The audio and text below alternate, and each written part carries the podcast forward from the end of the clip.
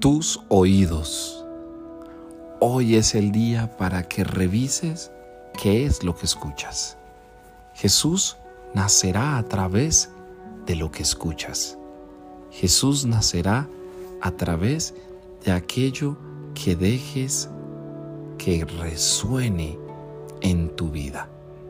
Los oídos son el signo de aquello que genera no solo palabras dentro de nosotros, sino también toda la sensibilidad de nuestro cuerpo. Por eso, los oídos son el signo del que oye la voz de Dios. Hoy estás llamado para que Jesús nazca a través de todos tus oídos, los oídos del alma y los oídos del cuerpo, los sonidos del corazón y los sonidos exteriores.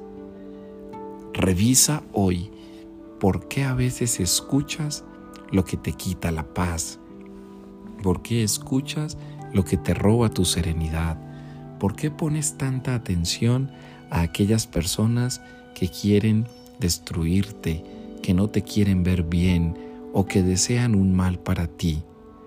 Ignora eso.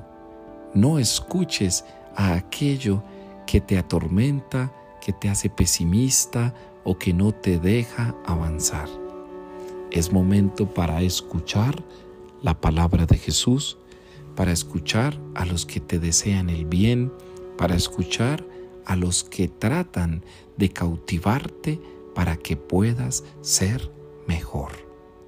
Revisa hoy tus oídos y escucha el sonido de Dios y el sonido del silencio, porque en ambos Dios nacerá.